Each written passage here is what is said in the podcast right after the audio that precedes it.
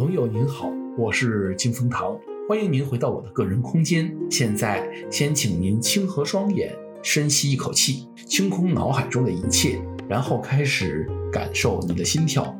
本期节目的灵感来自于余超兄的节目，从台湾再谈反共与反中，从香港抗争再谈识人与自省。于超兄在节目中提到了一个义人的概念，什么是义人呢？这个义字是正义的义，就是具有意念，为了作为人的正义而勇于伸张的人。义人的境界，或许对于大部分的人来讲啊，是不容易达到的。不过，我觉得有一种更加简单、容易操作的思考方式，是可以帮助一个普通人达到类似的境界的。这个方法其实就是在放置自己的立场和基础价值观之前，先确定自己的归属范围，也就是自己处于哪一个群体之间，然后自己所处的群体和哪些群体距离更近，而和哪些群体距离更远，然后按照有利于自己所处的群体为目标进行思考、判断和决策。自己的归属范围其实是会随着不同的处境的变化而变化的。比如，作为一个人、一个中国人或者一个生命体，呃，这个范围都是不一样的。我这里就有一个小问题啊，来自于不同地域的人和一个暴政政府之间，我实际处于哪一个范围呢？说白了，就是人和暴政政府这个虚拟概念之间，我到底是人还是那个政府呢？这个问题其实不难回答吧？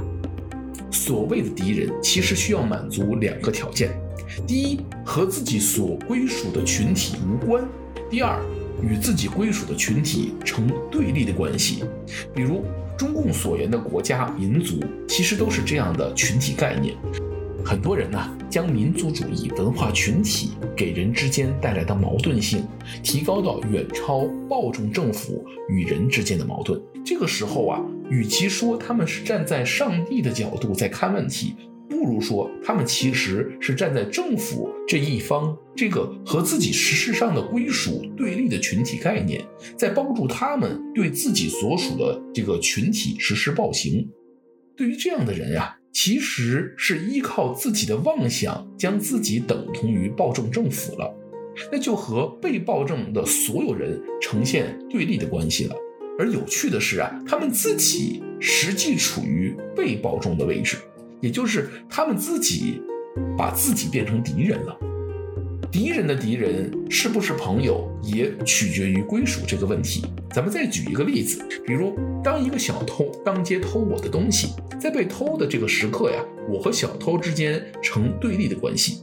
但是呢，如果当一个黑警不由分说的要将这个小偷当街枪毙的时候，那我应该站在哪一方呢？其实是应该站在小偷这一方。为什么呢？因为这个黑警所代表的无节制公权力和我们两个人成更加鲜明的对立关系。在黑警面前，我和小偷实际是同一处境、同一归属下的普通民众。这个时候，反抗公权力就要比制止偷窃更加紧迫了。这种自然归属感啊，其实是源自于直觉的。就跟一个一群野牛碰见了一群狮子，它就不可能有任何一只野牛反过来帮助狮群来攻击自己的群体一样。当人面对一个非人且与人对立的实体或者概念的时候，都应该站在人这一边做出现实的决策，而不是站在对立面。然而，这个马克思社会主义啊，它的根本问题就在于他们将人和物。或者一个虚拟概念之间的关系强行挡在人和人关系之前，比如中国人和中国之间的关系要近于中国人和美国人和香港人之间的关系，这个呀就是本末倒置了。这也就是五毛站在这个国家的角度去评判别人，呃，这个环境主义者站在地球母亲的角度去消灭人的一个根本的逻辑谬误。在进行更加深刻的思考之前呀，先要考虑清楚自己是什么，自己的归属是什么，这个是很重要的。总结成一句话，其实就是很多时候我们需要考虑两个最简单的问题：我到底是不是人？我到底是不是自己的敌人？好了。今天的节目就到这里，感谢您的时间和信仰。现在，请深呼一口气，睁开您的双眼，重新开启您的意识，回到您来自的那个现实世界中去吧。愿神与您同在。